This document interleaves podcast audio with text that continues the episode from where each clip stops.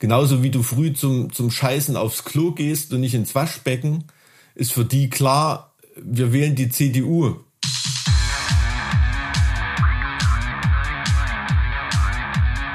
Zart wie Kruppstahl. Mit Mike und Alex.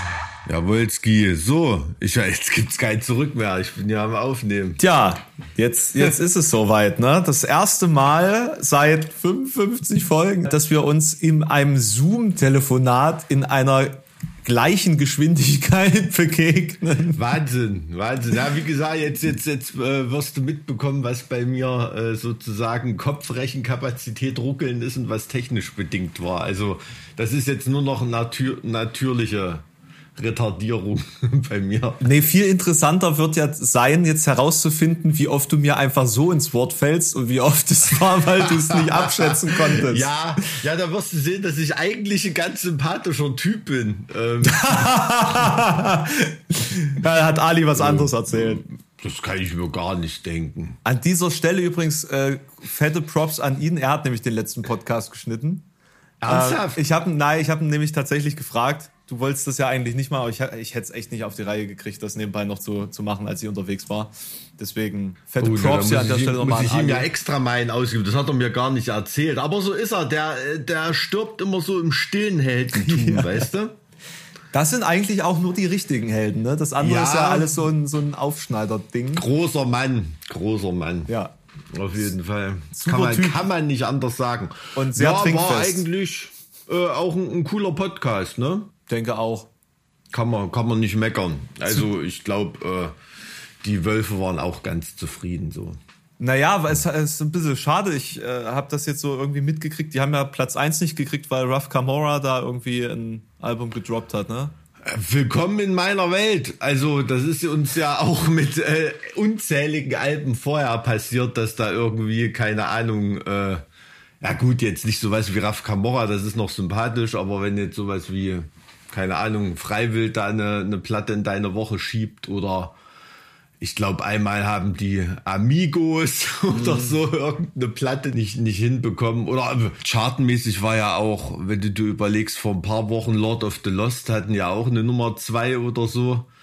Und äh, die haben, also im Prinzip, wenn man es runterrechnet, wahrscheinlich die Eins nur nicht bekommen, weil das Plattenpresswerk zu dumm war, die Danger da an Platten äh, eher auszuliefern. Ja. Ne? Also das sind dann, das sind dann manchmal schon Sachen, wo einem so dieser Lifetime-Moment äh, vorenthalten bleibt, was teilweise wirklich total random ist. Ne? Also was nie heißen soll, dass da die Band auf eins das nicht verdient hat, aber ist immer dann tragisch für die, die auf zwei oder drei dann rückt durch, durch irgendwelche solche Zufälligkeiten. Wobei Powerwolf natürlich muss da jedem klar sein. Ne? Die hätten wahrscheinlich in, in, in 95 Prozent der anderen Wochen mit fliegenden mhm. Fahnen da irgendwie eine Eins gemacht und haben ja auch ja, schon eben. Drei oder vier Nummer Einsen. Also, Aber ist das so? Ich dachte, ähm, es wäre erst eins. Trotzdem tut's mir leid. Geile, geile Platte, coole Band, einen Haufen Arbeit reingesteckt, dann ist so ein Sahnehäubchen natürlich immer noch cooler. Ja, naja, es ist halt schlimm, dass diese Zahl dasteht, obwohl die ganze Relation, die dahinter steckt, äh, gar nicht wirklich bekannt ist. Ne? Also, dass man hm. eigentlich gar nicht so richtig abschätzen kann anhand dieser Zahl, wie krass der Erfolg eigentlich wirklich ist.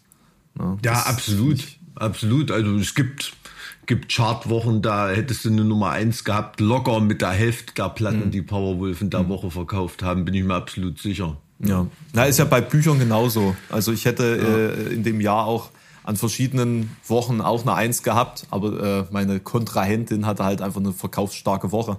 Hat mhm. einfach über 7000 Exemplare in einer Woche vertickt, obwohl mhm. das Buch halt schon seit, keine Ahnung, acht Jahren existiert und die einfach schon über eine Million Exemplare oder 1,4 Millionen Exemplare verkauft hat und man sich so fragt, wer, wer hat das Buch noch nicht? Wer, hm. wer, wer, wer braucht dieses Buch noch? Ähm, lass mich mal ganz kurz äh, hier noch das Fenster zumachen. Ich sehe gerade, ich habe hier bei meiner Klimaanlage das Fenster aufgelassen. Nicht, Dann machen wir mal das Fenster zu. Ich weiß nicht, wie ich dir da jetzt helfen kann. Na, ich nehme euch jetzt sozusagen virtuell mit und äh, mache quasi stellvertretend für euch, weil ich ja sozusagen die physische äh, Repräsentation in diesem Raum bin, das Fenster zu. Alles klar, na dann fall nicht raus. Der Hallenser Fenstersturz. Na, kommt er wieder? Ach, da ist er, Gott sei Dank. Ich habe schon Angst gehabt, der Hallenser Fenstersturz oder so. Ja, das äh, hätte aber vermutlich keinen kein 30-jährigen Krieg äh, äh, als ähm, Ergebnis. Nee, Ähm, aber einen Sa sachsen-anhaltinischen Influencer äh, ich wollte gerade sagen, der Influencer-Erbfolgekrieg, ganz genau. Wer, wer, übernimmt, wer übernimmt die Position als nächstes? Äh, merkt man mir eigentlich an, dass ich diese Nacht fast nicht geschlafen habe? Ähm, Geht eigentlich, also oder? nee, also im positiven Sinne nicht, weil äh, du glaub, du bist jetzt schon mehr auf Betriebstemperatur als du sonst manchmal am Anfang eines Telefonats bist. Also du hast scheinbar Kaffeelevel noch oben irgendwie, oder? Ich würde eher sagen, es ist wirklich die direkte Kommunikation diesmal. Also mir, mir gibt das gerade echt was, dass wir einfach auf in dieser Geschwindigkeit kommunizieren können, mit, mit der das im Real Life wäre. Das ist schon Sehr ganz cool, gut. tatsächlich. Na, das ist doch schön. Aber äh, wieso hast du nicht gepennt? Also äh, jetzt jugendfreie Sachen nur bitte. Na, äh, Joey Jordison ist doch Ach äh, so, ja, verstorben. ja, so. natürlich, klar. Das äh, dachte ich mir natürlich, dass das ein Thema ist, wo man, wo es da aufgreifen muss. Das bewegt natürlich in der, in der Gemeinde ähm, sicherlich ganz, ganz viele. Es ist der Wahnsinn. Also ich war gestern im Stream online und da wurde das quasi dann reingedroppt, weil das irgendwie ein paar Minuten vorher erst über den Ticker lief. Ich bin manchmal echt fasziniert, wie, wie schnell die Leute einfach auch diese, diese Informationen verbreiten. ne? Also ich bin teilweise, wenn, ich meine, ich bin ja eigentlich echt aufmerksam, was, was so, solche Themen angeht, die dann, die dann brandaktuell sind. Und ich krieg das teilweise erst einen halben Tag später mit. Und da sind Leute dabei, die es halt echt nach zehn Minuten schon weiter verbreitet haben, was da passiert. Und ähm, da ist das quasi dann auch wie so eine, wie so Ja, eine ich habe Bombe. es äh, zufällig gelaufen. auch relativ, äh, relativ früh gelesen, äh, irgend, irgendwie eine Meldung und ähm, aber man merkt so richtig, dass das wirklich so eine, eine, eine unglaubliche Meldung war, dass viele Medien nicht sofort eingestiegen sind, sondern da erst auch noch mal im Hintergrund verifiziert haben wahrscheinlich. Ne?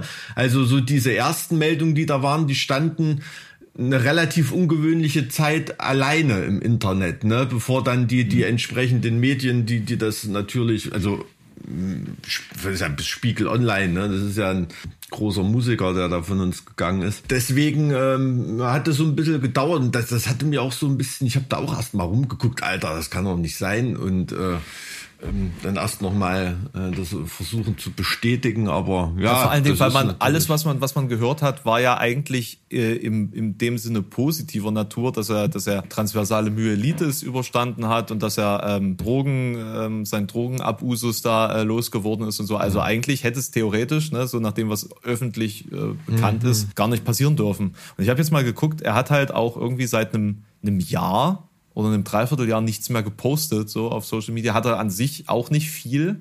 Aber da kam schon sehr lange nichts mehr tatsächlich. Und äh, so in, in der Rückschau ist das natürlich ähm, interessant und ähm, naja, wird sich Ja, jetzt bei so einem. Kreativitätsmaniac weißt du auch nicht, ob dann, wenn da nichts von sich hören lässt, ob dann nächste Woche die, die Bombe platzt. ja, ob das, ob das so eine megageilen Phase Projekt ist, oder- genau. So eine ne, Phase, wo ob- man ob sich da- dann einfach.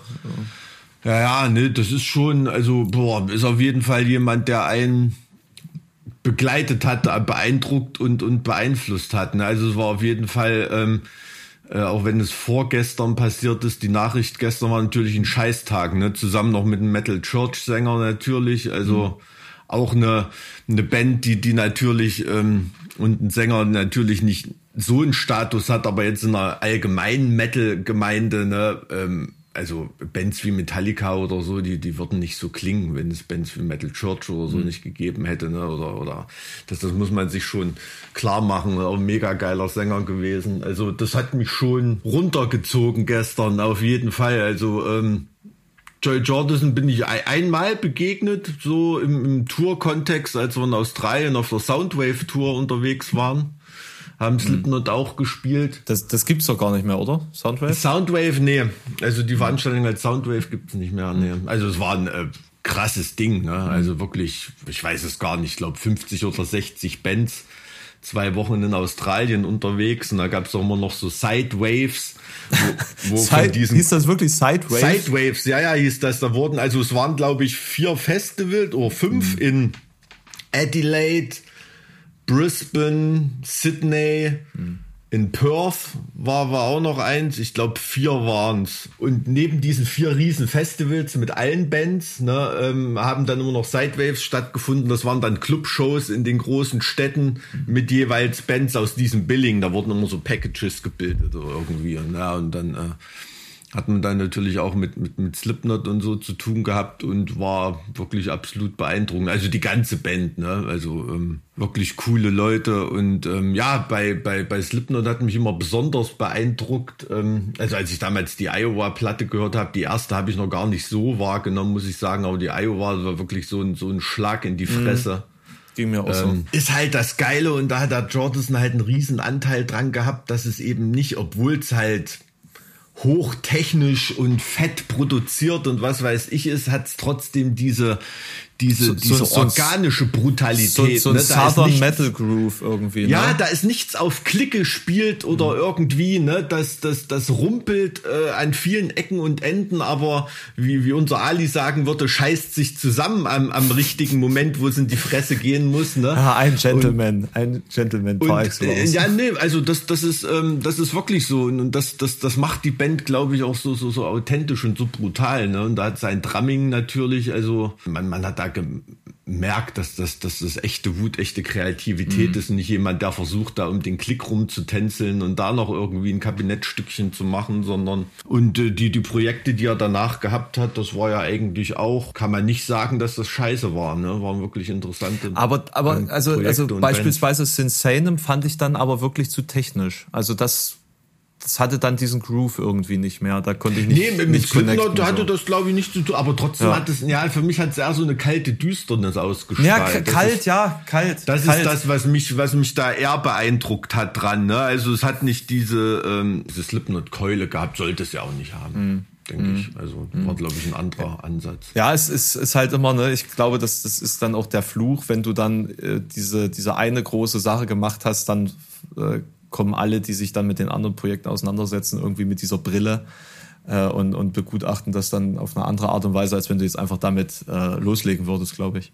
Naja, ja. naja, klar, ja. absolut. Aber das ist ja auch das, auch das Besondere bei Slipknot, ne, dass das halt eine Band, also dass das wirklich Individuen waren, die absolut zusammengepasst hat. Ne? Also wie die Gitarristen auf das Drum spielen, wie der Sänger dazu singt oder so. Das hat man, was weiß ich, in 50 Jahren gibt es da zwei oder drei Bands, ähm, mhm. wo das, wo das mhm. so funktioniert. Ne? Mhm. Muss man, muss Sag mal, wie, wenn wir jetzt gerade von Hiobsbotschaften sprechen, wie, wie realistisch siehst du jetzt unter der Perspektive äh, unser gemeinsamen, unseren gemeinsamen Ausflug zum Dynamo? Ähm, meinst du jetzt unter Corona-Bedingungen? Mhm.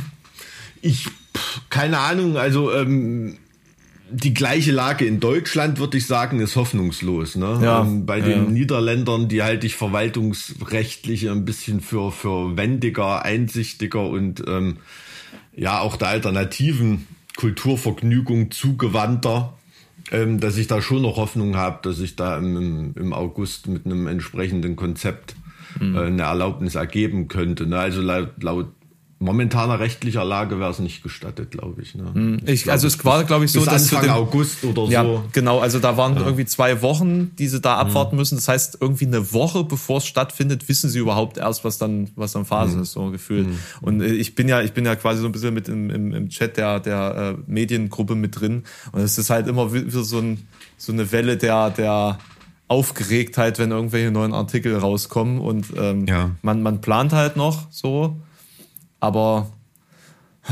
na gut, mit diesem Festival in Utrecht, da, das hat natürlich nicht geholfen. Ne? Das ist natürlich dann ein gewichtiges Gegenargument. Ähm, da kann man auch nicht unter dem Motto sagen, ja, lass doch mal checken, lass doch mal ausprobieren, was mhm. passiert. Ne? Mhm. Also ähm, das ist ja sozusagen schon geschehen. Ja, eben das, das, als ich das gelesen ja. habe, äh, muss ich sagen, da habe ich dann auch so ein bisschen die Hoffnung verloren. Also wir sind einen Tag vorher eigentlich auch noch auf dem Motorkulturfestival in Frankreich. Und da muss man sagen, die französische Freundin scheint eigentlich alles relativ egal zu sein. Ähm, die äh, freuen sich da auf Feiern und da hat man nicht irgendwie den Eindruck, dass die da von irgendeiner Einschränkung ausgehen. ja, so. es also. ist halt jetzt auch die Frage, wann man, also wie, wie man jetzt damit weiter umgehen soll. Also gerade kam so die Nachricht über den Ticker. Die Nachricht über den Ticker gekommen, dass die Hälfte der Deutschen zweifach geimpft sind Also die Hälfte der Deutschen ist jetzt sozusagen relativ, relativ safe, wie man jetzt mit Inzidenzen und so verfährt.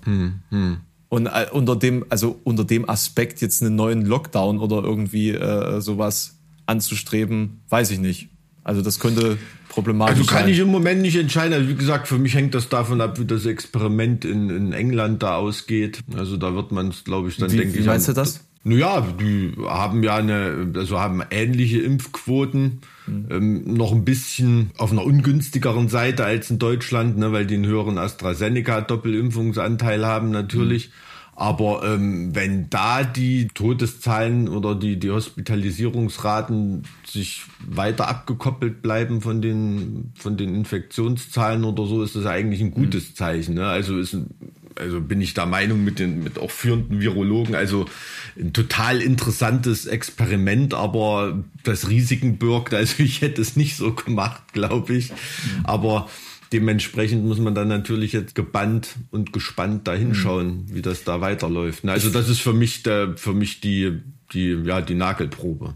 Ich, ich würde halt äh, tatsächlich auch vermuten, dass die Stimmung auf den britischen Inseln so schlecht ist, dass du das halt auch irgendwie als Aufrechterhaltung des zivilen Gehorsams oder so umsetzen musst. Nach allem, was da gerade irgendwie schiefgegangen ist, die letzten Jahre äh, und Monate. Also vielleicht ist das auch immer nur wieder die Betrachtungsweise, die man bekommt, wenn man in Deutschland Presse liest zur Situation auf den britischen Inseln, aber da scheint ja Ja, viel ja, ne, da, also war neulich in der, äh, in, in der, in der Taz ein, ein relativ interessanter Kommentar, der Boris Johnson mal aus einem ganz anderen Licht beleuchtet hat und da relativ positive Sachen auch gefunden hat. Derjenige, der das geschrieben hat, war so der Meinung, ähm, so dieses, ja, wie soll man sagen, ähm, intellektuellen Trump-Bild von Boris Johnson, ähm, dass er jetzt äh, ähm, dumm ist, kann man ja nicht sagen. Nicht so ganz stimmt, hat so ein bisschen versucht gerade zu rücken. Waren ein paar interessante Aspekte eigentlich dabei. Man kann ja auch wirklich nicht sagen, dass jetzt alles total schön ist an der EU oder so, ne? Aber ob man deshalb nun unbedingt gleich austreten muss, naja, ähm, sei mal dahingestellt. Viktor Orban tritt leider nicht aus, ne? Man leider orientiert sich da schon einfach irgendwie nach China, denke ich jetzt mal. Das äh, ist dann halt zu verlockend. Ja, also da, oh, das, das, das ist jetzt wirklich gerade geopolitisches Stammtischniveau. Ne? Naja, ich war, du, ich war, in, ich war, ich war vor zwei Jahren in Manchester und ähm, bin da mit einem mit einem Uber äh, zurückgefahren. Und äh, in, in Manchester werden extrem viele Hochhäuser gebaut. Äh, obwohl das eine Stadt ist, die eigentlich jetzt nicht so Hochhäuser hat, eigentlich. So, die bekommen so richtig CBD. Und ähm, der Uber-Fahrer erzählte mir dann, dass das quasi alles äh, chinesische Projekte sind und das eigentlich überall im Land genauso aussieht. Und äh, wenn man sich so mal die, äh, die Bestrebungen Chinas anschaut mit der, mit der neuen Seidenstraße und so. Also ich bin da äh, letztens durch einen, einen Arte-Beitrag sehr, sehr sensitiv geworden mal wieder auf das Thema, weil man es ja immer mal wieder vergisst und weil man ja immer nur so hier mal was hört und da mal was hört, aber wenn man wenn man sich dann mal wieder äh, so intensiver damit auseinandersetzt, da wird einem ja echt Himmelangst jetzt auch im Hinblick so auf auf das ähm, südchinesische Meer und die Zuspitzung der der Situation da. Äh, Einflussnahme in Taiwan. Da gab es ja so einen Studentenaufstand äh, vor, vor einem Jahr oder einem Dreivierteljahr, wo, wo es ein Referendum geben sollte, ob Taiwan China beitreten soll, das äh, quasi dann nur von den Studenten, die dann das Parlament gestürmt haben, äh, unterbunden werden konnte. Also es ist, es ist wirklich mega gruselig.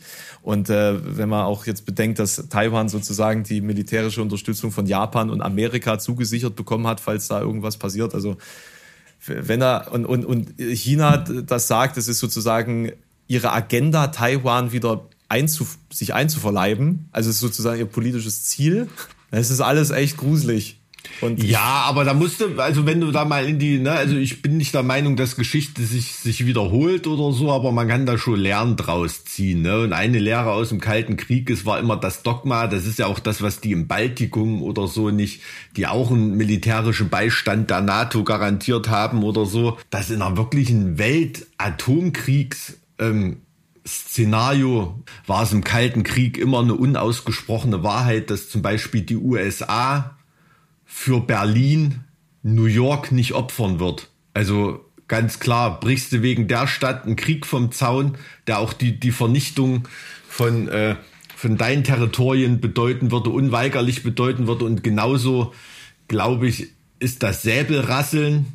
Ähm, konventionelle, weiß ich nicht, ob man sich da wie bei einem Boxkampf auf Spielregeln einigt. Naja, du hast ja, du hast ja in dem Sinne schon einen, einen ähm, einen Cyberkrieg und einen Handelskrieg. Ja, das, das ist das also das, ist, das ist ja sozusagen ja schon das schon also da läuft ja schon einiges, was wir überhaupt nicht verstehen oder einsehen. Ja, Finanzkrieg vor allem. Ja, ne? Also ja. das Lustige ist ja, dass die USA das auch mit chinesischem Geld finanziert, US-amerikanische Staatsanleihen liegen ganz viele in China rum. Ne? Also ähm, das ist immer das Interessante, welche Bereiche da im Krieg sich befinden und welche Bereiche ja, ja. noch miteinander ja, verschränkt sind und kooperieren. Ne? Die meine, heutige das, äh, Zeit ist halt deutlich äh, äh, komplexer geworden, als wir schicken da jetzt mal ein Bataillon Truppen vorbei. Naja, das ist so. Also es ist aber auch so im, im, im Zweiten Weltkrieg, wenn du da die Ströme von Rüstungsgütern nachverfolgst oder so über welche äh, Achsengrenzen, die die teilweise noch äh, bis bis weit in Kriegsjahre geflossen sind, äh, das ist schon krass. Ne? Also wie, wie was da alles das? noch möglich war.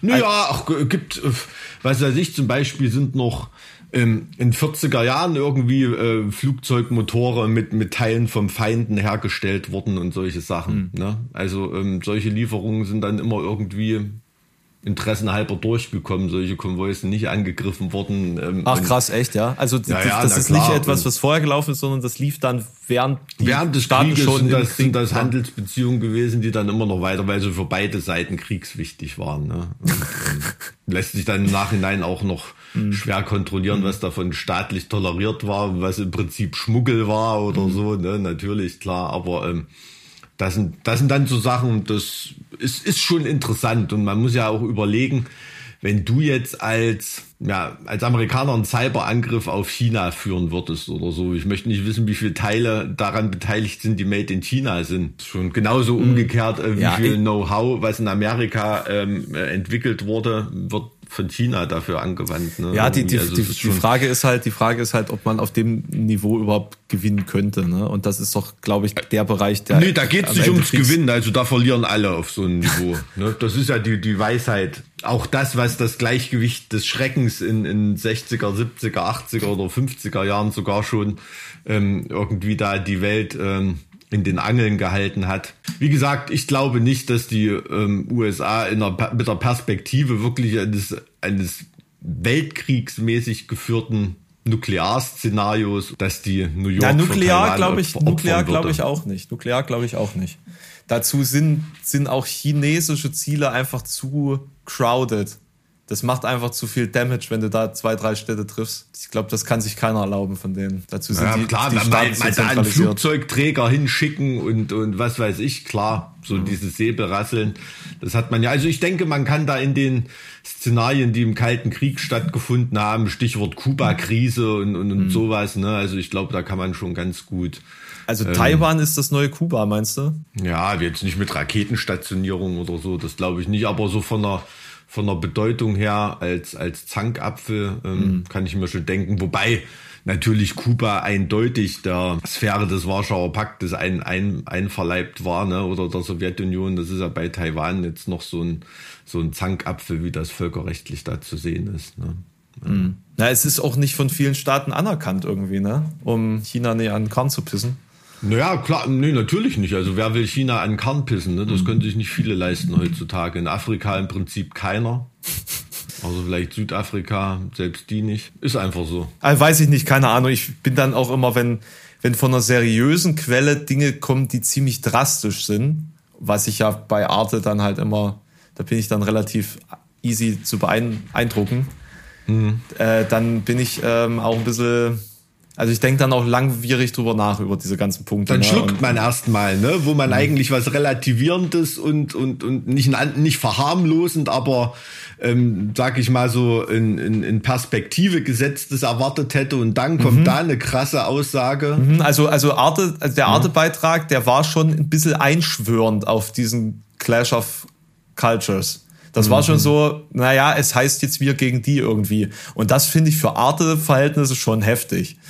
Ähm, ja. ja. natürlich, klar. Also, also so, so, ist es aber. Das ist die Perspektive und das ist ja auch ja. schon äh, die Realität im Prinzip. Ja. Und äh, Russland ähm, stichelt da immer mal noch so äh, mit drin rum. Oder Na, die so, haben doch so ein, so ein ist- Anti-G8 gegründet. So mit Russland, Pakistan, äh, Mhm. Thailand, äh, irgendwie.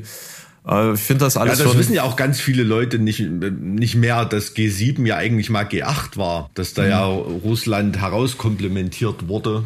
Also jetzt, ne, also ich bin jetzt nicht ein totaler totaler Freund irgendwie von den Verhältnissen, die da in Russland herrschen, um Gottes Willen. Es gibt schon einige Punkte, an denen sich Putin zu Recht verarscht vorkommen kann. Ne? Das muss man auch so sagen. Da ist auch nicht alles toll gelaufen und ähm, genauso wie in Russland nicht alles gut läuft jetzt gerade. Also. Naja, es ist, man hat halt irgendwie so das Gefühl, dass alles äh, sich zuspitzt. Momentan. Ja, ja, also mir, mir mir ist halt aber, also ich, ich finde es halt gut, dass ich hier sitzen kann, die Freiheit haben und, und versuche mir einen objektiven Blick da irgendwie zu verschaffen. Ne? Also und, und, und ob da überall in den Ländern wie China oder Russland, ob da auch solche Möglichkeiten herrschen, ähm, da bin ich mir nicht ganz sicher. Also in Russland bin ich mir nicht ganz sicher und in China weiß man, dass es nicht so ist. Ich habe, ich, es kam gerade in dieser Sekunde ein, eine neue Nachricht über den Ticker, die dich vielleicht interessiert.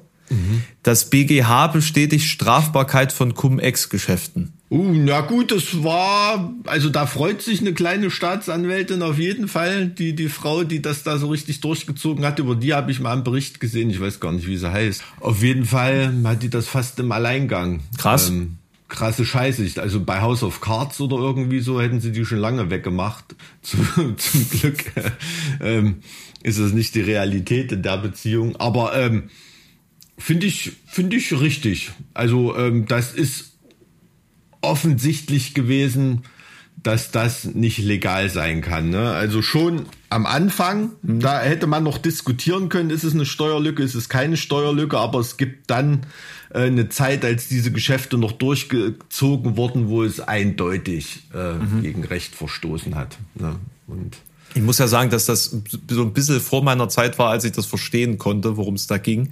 Wa- wa- Was genau ist jetzt, wa- was genau haben die gemacht? Na, im Prinzip, im Prinzip ähm, haben die sich bewusst in dem Wissen, dass sie bestimmte Steuern nicht gezahlt haben, haben sie die sich vom Staat zurückerstatten lassen. Das ist so jetzt die Bottomline, wenn man es mal juristisch Ja. ist Ja. natürlich nicht ganz so einfach, ne? Der Vorwurf, warum man sagen kann, das muss strafbar gewesen sein, ist, dass jemand sich was hat zurückzahlen lassen vom Staat, von dem er positiv gewusst hat, dass es nie gezahlt wurde.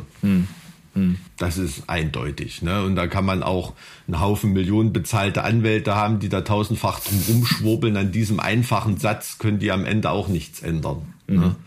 Da kann man einen Haufen Nebelkerzen zünden und so. Und, ähm, und trotzdem haben sich da Leute eine goldene Eichel verdient und kommen heute noch vor Lachen. nicht Und was, Schlaf. was, was, ha- was bedeutet es jetzt für Maschmeyer? Weiß ich nicht, was das für Maschmeyer bedeutet, keine Ahnung. Also soweit ich weiß, war der jetzt äh, nicht Gegenstand dieses Verfahrens, oder?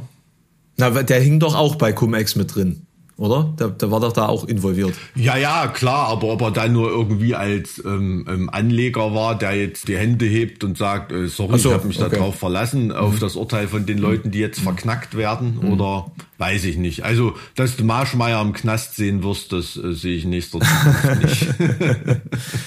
Ja, das kannst du der armen Veronika Ferres auch nicht antun. Nee. Da hat die ja kein Talent und kein Mann mehr. Das wäre ja absolut furchtbar. So. Alles andere als sympathisch. Ja, es ist ein sehr, sehr spannender, sehr spannender Tag, sehr spannende Stunden passieren. Ähm, viele Dinge. absolut. Wie, wie sieht's eigentlich aus? Hast du jetzt äh, deine Ehrenmitgliedschaft in der Jungen Union schon bekommen oder? Äh, also äh, tatsächlich wurde gegen mich noch nicht, äh, noch kein äh, Video, äh, keine Videoreaktion äh, produziert vom äh, Hat Amtor noch nichts von, gedroppt genau, oder was? genau, von, von Amtor, vom ältesten 20 Jahr in der Welt. Äh, kam, kam tatsächlich noch nichts, aber ich habe auch keine blauen Haare, das äh, habe ich nicht gut bedacht. Also ich hätte da ein bisschen auf, ich müsste ein bisschen auffälliger aussehen für sowas, glaube ich. Zerstörung der CDU war halt das Original. Ne? Ja, das stimmt. Und es ist halt noch mal ein bisschen was anderes, wenn man normalerweise sowas nicht macht. Ne? Also wenn man, wenn man dann so überrascht, so von wegen, ach, normalerweise mache ich Quatschvideos und plötzlich zerstöre ich die CDU. Ist halt so, okay, okay. Na, Und wie war Feedback so? es ist der Wahnsinn. Also es ist wirklich richtig krass, was also generell so zumal, die letzten. Zumal es ja auch ein, ein Kompendium war ne, von Informationen, die es eigentlich völlig frei zugänglich Ja, gibt. das ist all- ne, also- und keinem ist es bewusst. was anderes mache ich eigentlich die ganze Zeit nicht. Ich meine, das ist ja jetzt, ich äh, mache Ja. jetzt den letzten Monat quasi ausschließlich solche Inhalte, Mhm. wo das erste war K-Pop, das zweite war äh, Britney Spears, wo ich mal die, die ganze Geschichte ein bisschen aufgearbeitet habe und dann Mhm. kam TikTok und jetzt ist halt äh, Laschet, also eigentlich total, äh, hat alles Mhm. eigentlich gar nichts miteinander zu tun, sondern immer nur die Themen, die mich interessieren und dann grabe ich mich dann rein und habe da einfach Bock drauf, mich immer tiefer reinzugraben und mir die ganzen Artikel durchzulesen. Ich habe Mhm. einfach Bock drauf.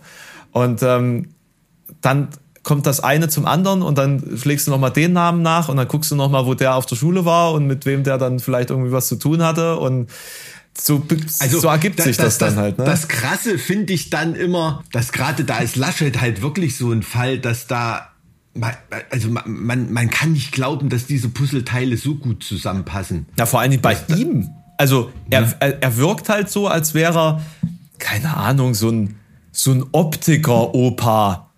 Oder so, also so, Apotheker, ja, Oder ja. Apotheker, also wirklich so jemand, der halt sehr, so ein bisschen konzentriert auf seinen, seinen kleinen Kosmos ist, ein bisschen schusselig ist vielleicht, aber auch niemandem irgendwie gefährlich werden kann oder irgendwas, was im Das Schilde ist führt, ja, so, ne? das ist ja das, was ihn so, so wertvoll macht für das Finanzkapital.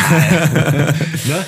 Nee, im, im Ernst, aber sol, solche Typen sind da, also erinnert dich mal an, an Jean-Claude Juncker zum Ja, Beispiel, ne? ja. auf EU-Ebene oder so. Ein mega sympathischer, eloquenter Typ, ne? dem du stundenlang zuhören kannst, der immer einen jovialen Schatz auf den Lippen hat, sofort eine Anbindung zu jedem findet. Eigentlich wird, wird es, könnte man ihn mit so einem Licht beleuchten, wo man nur die negativen Seiten von ihm sieht, wäre der Typ ein Monster, ne? für was für ein System der steht, wa- was für kapitalistische Freunde er hat und, und, und, und sowas. Ne? Und, und, und die Person selber ist die Harmlosigkeit sogar die Sympathie in Person. Ne? Gut, das kann man bei Laschet ja jetzt, jetzt nicht behaupten, aber der ist wie so ein, ja, wie so ein kleiner Westfalen-Napoleon. Irgendwie kommt da einfach, dabei ist er gar nicht so klein. Ne? Ich glaube, da ist 1,76 oder so, habe ich mal gelesen. Er, wirkt auf jeden Fall immer Ähm, Er relativ wirkt klein. immer so. Äh, ein Artikel nannte ihn Arminius. Das fand ich ganz gut. Es- Arminius. Es, Arminius Laschet. Es kann nur einen Laschet geben. Es war ein sehr äh, lustiger Artikel. Oder, na gut, Hör, Hörmann, Hermann der Kerustner. ja, na, ist ja, ähm, ist schon bei Laschet, also ich, ich weiß nicht, also da ist wirklich so eine ganz, ganz komische Mischung zwischen gefährlichen, scheinbaren Harmlosigkeit, die Angela Merkel auch hat, ne? Da, also ganz ehrlich, ich wüsste Ähm. wirklich gerne, was bei Angela Merkel dahinter steckt, dass die so lange so sattelfest dieses, das alles in, unter Kontrolle hatte. Das kann in dieser ganzen, Das ist, das ist absolut Landschaft. weibliche Intelligenz ist das. Die hat nicht in, in einer Karriere ihres Lebens hat die irgendwelche Testosteron gesteuerten Macho-Entscheidungen getroffen oder so, sondern hat wirklich, also die könnte im Prinzip, eigentlich müsste die eine Chinesin sein, so, so wie die Kriege führt. Also das ist wirklich, das ist fast philosophisch, Die- wie, die- die, wie die vorgeht. Aber ich finde es faszinierend, also, Also- da, sie muss ja aber trotzdem irgendwie, ein, kriegt man in der Politik diese Position über eine so lange Zeit, ohne dass man im Hintergrund genug Freunde hat, die das decken? Ich kann es mir fast nicht vorstellen. Nein, natürlich hat sie, natürlich hat sie da ein System aufgebaut Ja. und von, von Leuten, die gemerkt haben, dass es, dass es ihnen gut tut, äh, wenn, Mhm. wenn Angela Merkel am, am Ruder ist. Das ist ja bei Armin Laschet Aber sie hat doch, sie hat doch Laschet anders. auch gefördert in dem Sinne. Sie hat doch ihren, äh, seinen, seinen Ja. direkten Widersacher aus, aus äh, NRW entfernt quasi nach Berlin geholt, damit er dann den, den Genau. Äh, genau, also Weil Laschet, also ich meine, es ist ja jetzt der Ministerpräsident von Nordrhein-Westfalen oder so, das ist ja jetzt auch nicht irgendjemand. Ja, ja. Ne? Das ist einer der mächtigsten Ministerpräsidenten in, in, in Deutschland. Der hat schon was zu sagen. Da sitzt am Kurfürstentisch auf jeden Fall ganz vorne mit dabei und hat auch vermeintlich Zugriff. In der Position ist der Merkel natürlich jemand wie Laschet lieber, der ja vermeintlich nicht so gefährlich werden kann wie jemand, der da ähm, sich seinen seinen Ruf total aufpoliert und eine schillernde eine schillernde Figur ist, ne? Absolut. Also und der Laschet, du, du siehst das ja auch. So funktioniert ja die CDU. Das ist völlig egal, was für Scheiße diese Partei baut.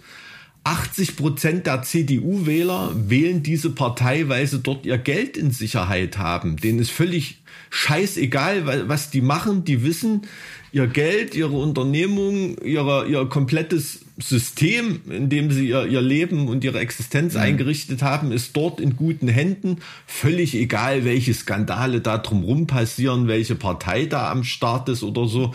Die CDU ähm, ist da gesetzt. Genauso wie du früh zum, zum Scheißen aufs Klo gehst und nicht ins Waschbecken, ist für die klar, wir wählen Man die scheißt CDU. halt sein Kreuzchen unter die CDU. Ja, es ist einfach so. Und ähm, deshalb ist das halt Teflon Armin, weil ähm, die Anhängerschaft das nicht interessiert.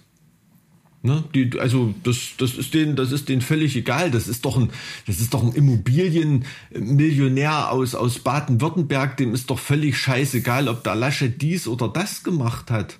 Ne? Ja, anders da kann man sich ja auch, dass die Mietpreisbremse nicht kommt. Anders kann Sachen. man sich das auch ne? nicht mehr erklären, dass nach nach dieser Menge an Skandalen, nach dieser hm. ganzen Lächerlichkeit der letzten Monate, dass das mit mit dem Kabinett voller Andy Scheuers und und Spahns dass, dass man so eine Partei überhaupt noch halten kann, dass die überhaupt noch existiert im, im, ja, in der Regierung. Und das ist, so. also wie gesagt, also äh, und Scheuer, vor allen Dingen Spahn, und Scheuer, Spahn, was, was, was, was, was bewegen die denn?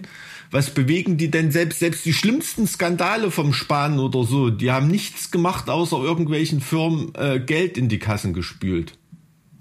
Wenn, dann hat es immer nur ein Steuerzahler. Ja, der hat den Steuerzahler, genau. Weißt du, was ich meine? Also in, insofern auch die schlimmsten Skandale, die haben in Privaten nie Geld gekostet. Nie. Mhm. Und solche Leute frohlocken ähm, absolut. Ne? Das Einzige, wovor die Angst haben, ist jemand wie die Baerbock, äh, die sie nicht einschätzen können. Wobei ich der Meinung bin, dass sich da in der Politik für das Klientel auch nichts geändert ich hätte. Würde, ne? Aber ja, natürlich. Das kann man nicht, nicht einschätzen. Nee, aber ne? wenn da Scholz dran ist, ist von denen auch keiner besorgt. Da brauchen wir uns, das hat er in Hamburg nachgewiesen. Mhm. Und dann sitzt dir irgendeiner gegenüber, ne, von dem man vielleicht sagen würde, na ja, der hat jetzt nicht so eine tolle Peilung, das ist irgendein ein dummer Politlabersack, der jetzt auch in der Corona-Krise für sich nicht immer die richtigen Entscheidungen trifft. Und wenn der dann sagt, na ja, wen soll ich ihn wählen, das ist doch alles nur irgendwie, mhm. dann weiß ich nicht, was ich dem erzählen soll, dass er nicht recht hat. Ne? Also ganz im Ernst. Aber war es war's so, schon mal war's schon ja. mal so eindeutig so sinnlos? Mir kommt so mhm. vor, als wäre gerade diese Jahre, also die, dieses die Wahl dieses Jahr besonders perspektivlos. Also ich sag mal bei der bei der Volkskammerwahl 1990 war mehr oh, los. Ne? also an, da ging es ja auch da ging's ja auch Land, ne? drüber und ähm, drunter. Ähm, Aber. Da hat ja jeder eine Partei gegründet, oder? So. Ja, so ungefähr, ja. Es ist schon eine Situation, also in der, das muss man sich ja auch mal bewusst machen, ne, dass immer noch ein ganz großer Prozentsatz der Leute in diesem Land einfach in dem ereignislosen Merkel-Schlamm weiterrobben wollen. Ne? Die, die werden damit zufrieden. Ist auf jeden Fall sehr, und, also schöne Bildsprache. Schönes, schönes Bild, das dir zeichnest. Der ereignislose Merkel-Schlamm. Ja, und, ähm, und, und man wird sich, da gebe ich dir Brief und Siegel, wenn Merkel so lange weg ist wie Helmut Kohl jetzt, ne? bei Helmut Kohl hat sich ja gerechterweise ein bisschen gedreht, das Bild, also dieser mhm. schillernde Einheitskanzler, der hat da einige Risse, Kratzer und Brüche bekommen, völlig zu Recht. Bei Merkel wird das, glaube ich, ein strahlendes Bild sein in, in zwei, in drei Jahrzehnten. Denke ich auch. Also man wird sich da an, an ein goldenes Zeitalter der Stabilität erinnern. und Sicherheit. Ja, ja. Äh, das mit den Flüchtlingen wird für, für, für die Leute, also wie es auch heute noch ist, eine riesengroße Güteentscheidung sein, ne, die positiv bewertet wird, aus meiner Sicht nicht zu Unrecht. Und diese Zeit der Stagnation wird als ein goldenes Zeitalter gelten. Das sieht man auch, wenn man auf Russland blickt, die Breschen, das Brezhnev-Zeitalter mhm. oder so. Da hat nichts gemacht, da, da ist nichts passiert. Alles bleibt so, wie es ist. erinnern sich die Leute an ein goldenes Zeitalter da. Mhm. Ne? Und, und, und so, so, so ist es eben, weil es da keine Brüche, keine Verwerfungen gab. Und das ist, glaube ich, das, was Laschets ähm, Wahlkampfstrategie ist. Da sitzt im Schlafzug. Das ist aber immer seine Wahlkampfstrategie gewesen. Immer. Das ja. ist so fast, das ist so krass. Ich meine, wenn er das drauf anlegt, ne, wenn er das von langer Hand so orchestriert, dass es passt, dann Hut ab, beeindruckend. Aber vielleicht hat er auch einfach immer nur Glück gehabt. Es ist ein Politikstil, genauso wie Angela Merkel sich ganz oft in ihrer Karriere nicht durchgesetzt hat, sondern einfach immer übrig geblieben mhm. ist. Mhm. Weil, weil alle anderen sich selber aus der Bahn geschossen ja. haben, weil sie in der Kurve zu viel Gas gegeben ja. haben, ne? oder von Merkel noch einen ganz kleinen Rempler brauchten. Ne? Ähm, genauso, genauso fährt das Laschet. Also der hat da auf jeden Fall. Äh, das ist ja auch, das klar. ist ja eigentlich auch Söders Problem. Der ist halt zu, Absolut. zu populistisch, also zu offensichtlich da. Absolut. Das, das Problem ist, dass der Söder, dass der Söder weiß, denkt, er weiß, wie man es machen muss und Laschet weiß, dass man es einfach geschehen lassen muss und nicht machen. Mhm. Wie gesagt, er sitzt im Schlafzug, versucht so wenig Fahrgeräusche wie möglich zu machen und dann ist Endstation Kanzleramt. Weil einfach diese Schwungmasse des CDU an CDU-Wählern ja. einfach da ist.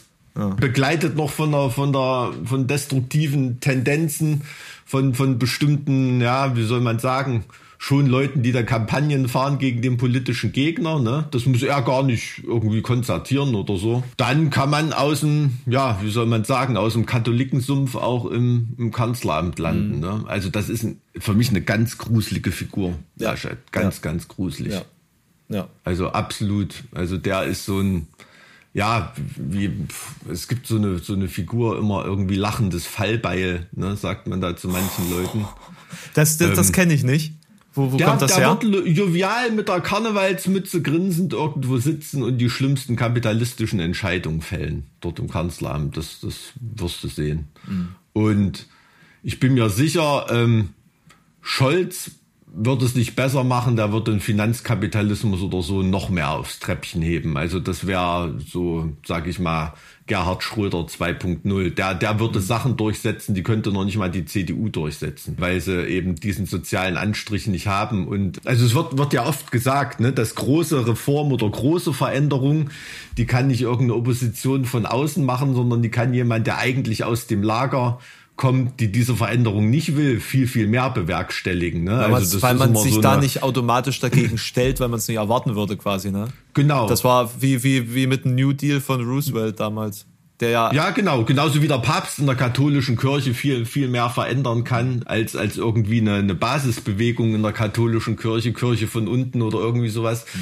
Genauso ist das. Konnte damals zum Beispiel Gerhard Schröder Sozialabbau viel mehr durchsetzen, als es die CDU gekonnt hätte. Weil einfach diese Anbindung an die, an die Leute, die eigentlich dagegen wären, viel, viel näher ist. Und genauso wäre das bei Scholz. Als sozialdemokratischer Kanzler kannst du vom Finanzkapitalismus viel mehr protegieren, als das als CDU möglich ist, weil du da innerhalb der, der verhärteten Fronten agieren ja. musst. Es ist alles so zynisch, Mike. Ja, total. Also man, man muss wirklich aufpassen, dass man nicht zum Zyniker verkommt. Ne? Also es ist, gibt ja auch, habe ich irgendwo mal gelesen, so als, als Aphorismus, also wenn du dich mit der politischen Landschaft äh, in, in Ländern befasst oder so, wirst du entweder zum verbitterten Zyniker oder zum, zum totalen Aussteiger, der davon gar nichts mehr wissen will. Ne, aber als produktives Element will dich da keiner haben. Mhm. Also wer mit 50 Jahren da noch von außen basisdemokratisch politisch gestalten will, Hut ab. Ne, wenn er bis dahin noch nicht äh, davon frustriert ist, wie es eigentlich läuft, Hut ab. Also ich bin bis jetzt so jemand Beklopptes, aber dafür ernte ich auch jetzt schon mit, mit, mit Anfang 40 von vielen Leuten Kopfschütteln. Mhm. Also die da sagen, ey Mike, ganz im Ernst, Du hast doch Geld, warum willst du nicht CDU? Das kann dir doch alles egal sein. Nee, im Ernst. Also, ist, das, ist das echt so? Wirklich? Ja, klar, da haben wir Leute schon auf den Kopf zugesagt. Hm. Hm. Na, ich bin, ich bin auch langsam am Ende meines Lateins. Vor allen Dingen, wenn man sich betrachtet, dass, dass Laschet halt eins zu eins dieselben Skandale wie Baerbock zusätzlich zu den Skandalen, die er sonst noch alle hat, ja auch gemacht hat. Also Steuerhinterziehung, äh, ein, ein Buch nicht als äh, quasi geistiges Fremdwerk angegeben, also quasi so was Zitate und so weiter angeht. Äh, was war noch? Ähm, äh, Lebenslauf frisiert. Also diese drei Punkte, die ja die Baerbock jetzt ja um die Ohren ge gepfeffert bekommen hat, die hat er sich ja auch alle geleistet. Ja, zusätzlich zu, hm, ich verliere einfach mal die äh, Arbeiten meiner Studenten und tu dann so, als ob ich äh, die nicht verloren hätte und dann benote ich die und dann äh, sage ich öffentlich, dass ich natürlich das alles äh, das ist für mich, habe und das ist für mich das Allerschlimmste, ne? auch wenn da der ökonomische Schaden oder so völlig überschaubar ist oder eigentlich nicht vorhanden ist, aber das ist, das revealt so den Charakter. Ja, es ist, es ihm. ist ihm halt einfach Die Denkweise, das ist eigentlich eine Kleinigkeit, ja, ne? Ja. Aber das finde ich am allerentlarvendsten. Das ist, das ist so eklig. Es ist so eklig. Ja. Er hätte einfach sagen können, ich habe Scheiße gebaut, jetzt müssen wir gucken, dass wir den, das auslöffeln. Es hätte niemanden interessiert und es hätte vermutlich auch nichts verändert. So, Nö. aber die Hybris zu sagen, die Studenten, die diese Abschlüsse, es ist mir alles scheißegal, weil ist ja mein mein Revier, mein mein hm. Hoheitsgebiet. Ich entscheide jetzt hm. einfach so frei nach nach meinem Wissenschaftsfreiheit. Ja. also ja, ich ja, klar, da darf man die Noten aber nicht nach dem Horoskop vergeben, ne? Das ist schon klar. Aber ja, und dann noch ein paar Tierkreiszeichen mit einfügen. Das, ist ja das, das war ja das Problem. Ja. Klausuren korrigiert, die es gar nicht ja, gab. Ne? Genau. Ne?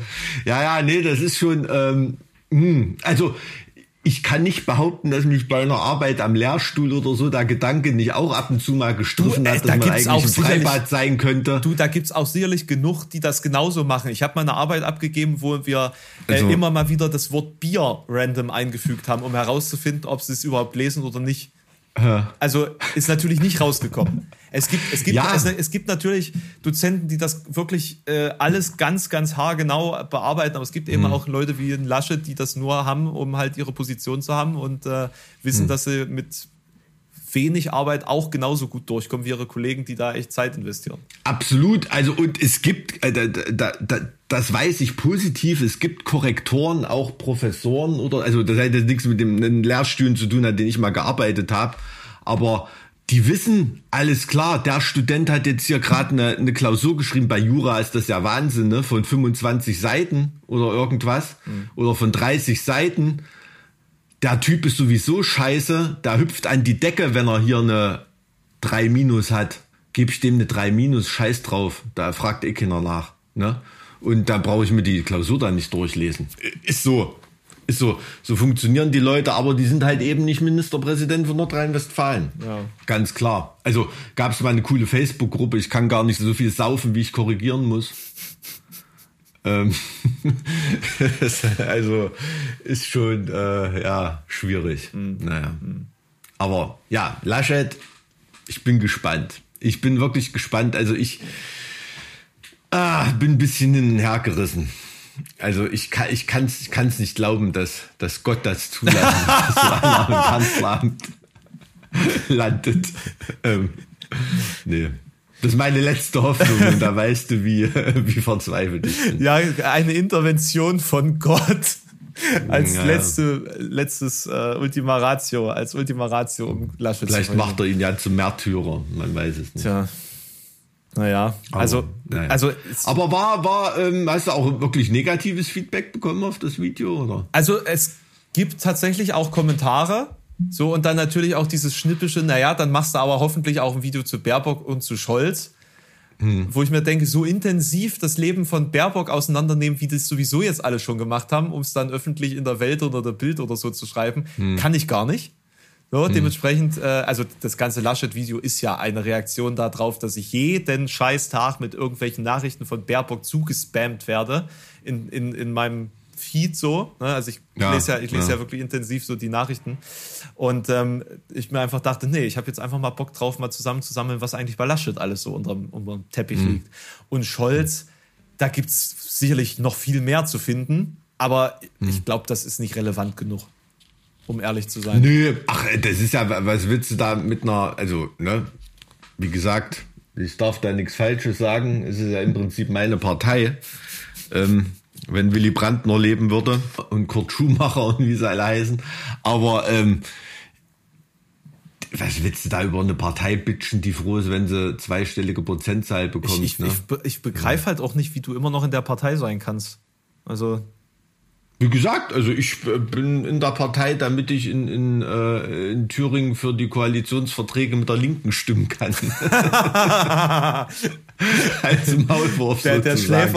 Also war bis jetzt einer der Hauptgründe, warum und weil ich wirklich hier, also das ist ja, also man man darf das ja auch nicht irgendwie vermixen hier, sag ich mal, auf Kreisverbands- oder auf Stadtverbandebene oder so. Da sind mega coole, engagierte Leute unterwegs in der Partei, ne?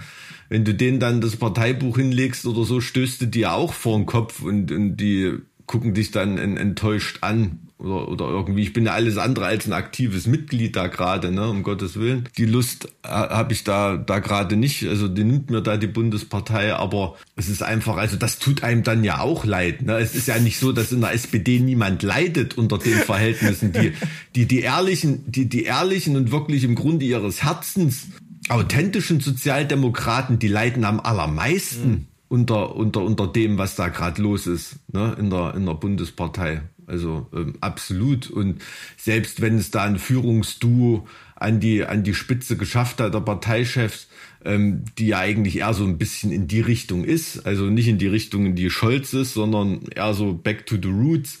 Ähm, ganz ehrlich, also wenn das das Beste ist, was die Partei Linke in der SPD zu bieten hat, dann gute Nacht. Ne? Tja, Mike, vielleicht solltest also. jetzt, da ja sowieso keine Konzerte mehr stattfinden, einfach äh, nochmal über eine Politikkarriere nachdenken. Das ist, das ist also ohne, ohne mich jetzt zu hochstellen zu wollen, aber das ist halt das ganz große Problem, dass die Leute, die irgendwie cool sind und was bewerkstelligen können, eben Besseres zu tun haben. Na, siehst du, deswegen ja. sage ich, mach doch mal Politik.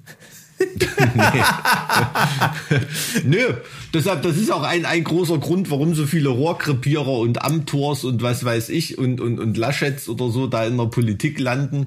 Weil die also Leute, Amtor, die Amtor ist kein Rohrkrepierer, Erfolg ist, haben. Also für ja. Amtor würde ich ganz andere Worte benutzen, die aber in einem juristischen Rahmen sehr gefährlich wären für mich und deswegen sage ich es lieber nicht, aber es ist einfach alles nur noch gruselig. Es ist alles nur noch gruselig. Und das gruselig, ja, also gruselig finde ich den auch absolut. Also ich fand diesen, war das ein Posteljahr-Artikel, wo stand, dass die beiden Neonazis sich von dem Foto distanzieren, weil sie wussten, das wer das war, mit dem sie sich da fotografiert haben. Das fand ich ganz Also ich glaube, die, die beiden Neonazis sind da äh, von ihrer Gesinnung und von ihrer Menschenfreundlichkeit, glaube ich, die besseren Menschen als, äh, als er. Naja, nee, ist schon, ist schon klar. Naja, also, äh, also schon kein positiver Podcast dieses Mal so richtig. Und auch ein ne? sehr ein Haufen, politischer, ein sehr politischer. Sehr politischen Haufen böse Todesnachrichten. Ähm, ja, schwierig, aber manche hab, Wochen hab, sind eben so. Ne? Na, haben wir, haben wir was Positives? Also ich meine, ich bin eigentlich, ansonsten bin ich eigentlich recht positiv eingestellt, weil eben auch dieses Feedback auf dieses Laschet-Video super war, weil hm. ich, äh, sagen wir es mal so, ne? Die letzten zwei Jahre meiner Arbeit waren geprägt durch Stagnation, die hm. eben auch durch, durch die Corona-Krise bedingt waren. Äh, und auch so ein bisschen durch äh, Inspirationslosigkeit, weil man halt irgendwo, naja, in 800, 900 Videos alles schon mal gemacht und gesagt hat. Und, und irgendwann mhm. interessiert man sich halt mal für andere Themen. Und jetzt habe ich einfach aufgrund der, der Hoffnungslosigkeit der, der Situation in der Musikbranche mir halt gedacht, ich nehme mir jetzt mal andere Themen und plötzlich explodiert alles. Also es geht einfach gerade so bergauf. Hm, also hm. einfach steil. Ich habe äh, alleine gestern irgendwie über 1000 Abonnenten gemacht. Hm. Neue, also in diesem Monat schon alleine 6000. Das ist der Wahnsinn. Also hm. ich fühle mich gerade sehr gut, weil es wirkt, als ob gerade ein Knoten geplatzt ist und ich endlich den Bereich gefunden habe, an dem, in dem ich arbeiten möchte. Naja, du, du bringst den Leuten nicht mehr, na, wie soll man sagen, ähm, populärere Mainstream-Themen ähm, nicht innerhalb der Musik, sondern du hast eher so Musikanleihen innerhalb dieser Themen. Ne? Es ist so, so, so ein bisschen geswitcht. Du bist ja immer noch Musik beeinflusst mhm. oder und so weiter. Aber wie gesagt, die, ähm, die, die Politik muss man nicht den Musiker beibringen, sondern den politisch Interessierten vielleicht eher ein bisschen mal Musik erwähnen. Ne? Ja, und dann funktioniert das viel besser. Ja, vielleicht ist das der Twist. Vielleicht ist das der Twist und du hast halt genug Leute, die, die natürlich ja. Musikfans sind, sich aber nicht intensiv damit auseinandersetzen wollen, weil sie es halt einfach nur hören. Ne? Also ich glaube, ja, da ist genau. die, die Dunkelziffer ja. einfach viel größer. Und ich merke das ja. Ich bringe ich bring ein normales Metal-Video raus und da ist das die Menge der Zugriffe verhalten. Und wenn ich dann mhm. tatsächlich sowas wie, wie Laschet mache, dann geht's halt steil bergauf, weil die Leute ja da sind. Die müssen mhm. halt nur mit irgendeinem Thema halt äh, äh getroffen mhm. werden. Und wenn die sich halt mhm. momentan auch wegen Corona, ich gehe da wirklich stark davon aus, dass dadurch der Fokus einfach woanders ist, wenn die sich eben gerade nicht mit Musik auseinandersetzen wollen, dann äh, mhm. ist das ja irgendwie auch völlig legitim. Und ich bin einfach froh, dass es sich lohnt, dass man mal eine Woche am Stück recherchiert und produziert und schneidet und die Leute das dann auch ähm, entsprechend mhm. äh, gutieren. So, mhm. das, äh, also das mal, um jetzt was Positives zu sagen. Na, ist doch geil. Also, also finde ich, finde ich schon gut. Also wie gesagt, also dieses Standbein in der Musik, da solltest du trotzdem nicht vom Boden heben, ne? Denke ich, das war schade drum. Nee, ich meine, ich, ich meine, ich, das ist ja auch mein, mein Leben ein Stück weit. Also das, mhm. das, das würde gar keinen Sinn, also für mich, ich, also ich mhm. genieße das gerade, dass ich viel drumherum mache aber ich glaube, ich würde mich auf Dauer auch nicht wohlfühlen, wenn ich gar nichts mehr damit zu tun hätte, weil dann würde ich mich hm. abgenabelt fühlen, so von meiner Community, von meinen, also jetzt nicht, ja. nicht Community im Sinne der, der Zuschauer, sondern im Sinne von meinen, meinem Freundeskreis, meinen, meinen äh, ja. Kollegen, sage ich jetzt mal und so. Ich, ich, es ist schon irgendwo ein bisschen die, die Family, äh, und, mhm. und die Mentalität. Und das würde ich Nö, ist ja, ist ja richtig. Nee, also wenn ich so drüber nachdenke, sind schon auch eine coole, also zum Beispiel unser ähm, lange erwarteter HSB-Senf ist jetzt auch äh, da und ausgeliefert worden. Auch äh, super, wie soll man sagen, feurige Reaktion, wie es nicht anders zu erwarten war. Ähm, ich schick dir auch gern mal ein Glas rum, wenn du mal ähm, probieren willst. Am liebsten gleich. Aber ihr ähm, habt nicht mit Bautzner zusammengearbeitet, das heißt, es kann nicht gut sein. Oh, es du, gibt, Altenburger ist noch. erstens Richtung Bautzen. Das stimmt. Das stimmt. Nee, aber äh, äh, gerne, gerne. Also ich bin äh, gespannt. Äh, ist das ganz normal Senf oder ist da irgendwie geschmacklich was mit drin? Pepperoni? Es ist, es ist halt Hölle scharfer Senf. Also es ist wirklich der härteste Senf Deutschlands. Echt? Ja. Pro promoted. Und ähm, also ich glaube, serienmäßig das krasseste, was so landläufig zu haben ist, ist, glaube ich, Löwensenf extra scharf mhm. oder so. Und da ist es schon noch mal ein Löffel drüber, glaube ich. Ja, also und ähm, kann ich kann, kann ich dir gerne mal schicken, schickst mir mal bitte ein Video, ein Reaction-Video. Aber es ist das Geile dabei ist, ähm, da haben wir auch wirklich acht drauf gegeben. Ähm, es schmeckt immer noch wie Senf, ne? Also es ist ein cooler Senf. Du hast so diesen Senfgeschmack und dann ist halt wirklich, als ob da eine Bombe in deinem Mund explodiert, so nach 30, nicht nach, nach 30, 30 Sekunden, Sekunden nach, nee, nach, nach, ein paar Sekunden.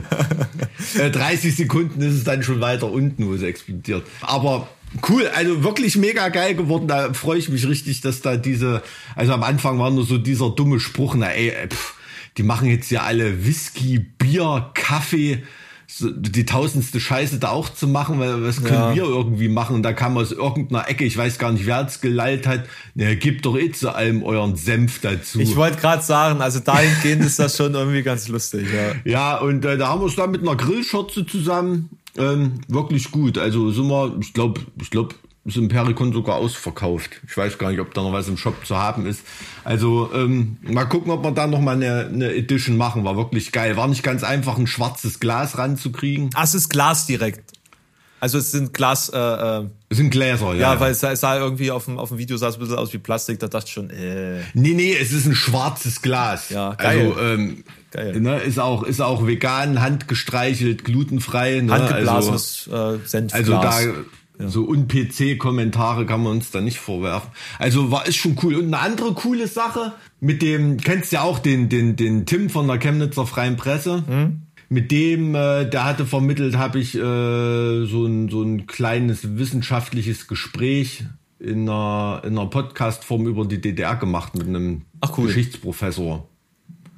Ähm, das war, also ist nichts für die große Masse, ja. ne? Das geht wirklich sehr, sehr ins wissenschaftliche Detail und so eher so Nerd-Stuff. Cool. Aber ähm, das hat auch riesen, riesengroßen Spaß gemacht mit Professor Dietrich in, in Berlin, war ich da. Das hat, hat mir, hat mir wirklich, hat mir wirklich auch viel gebracht, habe da viel erfahren, konnte auch viel loswerden und hoffentlich tut das, das DDR-Bild mal so ein bisschen äh, im, im positiven wie im negativen Sinne ins richtige Licht rücken, ja. Mhm bin ich mal, bin ich mal gespannt. Aber das soll natürlich hier unseren Betrachtungsweisen, die aus unserer Erfahrung das DDR-Bild formen sollen, ähm, wirkt das nicht entgegen. Deine Erfahrung, meine Erfahrung ja nicht. Ja, der, der Opa ja, also erzählt ja immer ja, nur vom Kriege und ich höre zu. Du bist ja, wenn du jetzt zum Beispiel, also das ist zum Beispiel so ein Punkt, den wir, den wir da besprechen, ähm, der Ostbeauftragte der Bundesregierung, der sagt ja, dass du auch diktatursozialisiert bist. Aha. Ja, Weil also man schon allein sozusagen durch die Biografie. Indoktrination, die Indoktrination der Eltern dann sozusagen auch eine Rolle Na, spielt. so, sozusagen, das wirkt, wirkt auch auf dich nach, ne? Und, und wie dumm oder, oder ungebräuchlich dieses Wort Diktatur sozialisiert ist, zum Beispiel, das kann man da mal auseinandernehmen. Ne? Was bedeutet da sozialisiert überhaupt? Was bedeutet Diktatur überhaupt? War die DDR eine Diktatur? Das einfach mal aus dem wissenschaftlichen Blickwinkel. Ja, war das eine betrachten. Kolonialisierung des Ostens durch den Westen? Das sind ja alles Fragen, die müssen wir mal, müssen, müssen ja auch mal aufgearbeitet werden. Ne? Ja, also Aufarbeitung ist natürlich, also ähm, da hat mal, ich weiß gar nicht, wer es gesagt hat, man hat gesagt, also Aufarbeitung ähm, ist eigentlich ein Begriff aus der Kirschner Industrie, ne? Also ein Mantel wird aufgearbeitet, ähm, wird wieder tragbar gemacht. Ich weiß nicht, ob das da äh, der Anspruch der DDR-Forschung ist. Aber äh, ja, das war ein interessantes Projekt. Also insofern ist da schon einiges passiert. dieser, ja. dieser, ja, ist ja ein Begriff aus der Kirschner. Was? Also manchmal so diese, du- du kannst ja mal Hansi fragen, was der dazu sagt, so, ne? Hansi Kirsch. Meinst, meinst du der Name? Ja, ja. ja, Ja, ja. stimmt. Wird ja auch so geschrieben. Ja, ja. Wer weiß. Aber das ist ja ganz oft so, ne, wenn irgendwelche Begriffe aus dem Mittelalter kommen, wahrscheinlich hat das Kirsch in Hansi Kirsch mit Kirschnern gar nichts zu tun, sondern hat eine völlig andere Bedeutung. Ähm, also ich- das würde mich jetzt ein bisschen wundern, muss ich sagen. Das ist zu nah na dran. gut, hieß er mit Nachnamen Köhler, würde auch keiner zweifeln, dass es mal mit Köhlern zu tun hatte, ja. Hm. Ich, äh, keine Ahnung, ich weiß es nicht. So, und was haben die weiß Weicherts gemacht? Weichert, keine Ahnung. Nee, noch nie, noch nie irgendwie mal nachgeforscht? Nee. Dann, warte mal, lass, lass uns das doch mal live jetzt hier rausfinden. Das interessiert mich jetzt nämlich. mal, mal sehen, mal sehen, ob man es ob man's einfach so äh, rausfinden kann. durch Googeln, was Weichert heißt. Also ho hoffentlich waren das nicht irgendwelche Dorftrottel oder, oder Pferdediebe oder Pferdediebe, Viehdiebe genau. Also die meisten, die Weichert mit Nachnamen heißen, heißen übrigens Werner. Danach kommt Horst, danach kommt Dieter und dann kommt Peter. Werner Weichert. Ja. Und, und erstaunlicherweise leben die meisten in den Staaten. Krass. Es gibt 679 Weicherts in Deutschland. Also ich weiß nur, es gibt in Weichert eine riesengroße Immobilienfirma, die heißen Weichert Realtors oder so. Und da werde ich Aha. ständig drauf angequatscht, wenn ich in den USA bin, ob ich was mit denen zu tun habe, weil die denken irgendwie denken, ich bin Milliardär oder so. Bist du nicht? Nee. Tja. Es ist der 2140. Äh, häufigste Name in Deutschland. Super. Äh, das Durchschnittsgehalt von Menschen, die Weichert heißen, in den Staaten ist 50.000 US-Dollar pro Jahr. Naja, ist jetzt nicht so. Nicht so der Wahnsinn. Nee. Wahrscheinlich ohne, ohne die Immobilien Weichert äh, sind es wahrscheinlich 20.000 Durchschnitt. Es ist der 77.612. häufigste Nachname der Welt. Aha. Insgesamt tragen 6.302 Menschen auf der Welt diesen Namen. Also ich habe nur mal äh, äh, von ein oder also Ah, ich Ein, hab was, ich hab was, ich hab was. Okay. Aus dem deutschen Namenslexikon. Äh, also das kommt, der Name kommt vor allen Dingen aus Schlesien, der Lausitz, Sachsen oder, oder Bayern halt so. Das ist so der ungefähre Lokalisationsursprung. Ursprünglich äh, Wiegherr. Also W-I-G-H-E. Aha. Äh, ER, das ist sozusagen das erste, was man da irgendwie äh, urkundlich finden konnte, ist 1119 in Sachsen.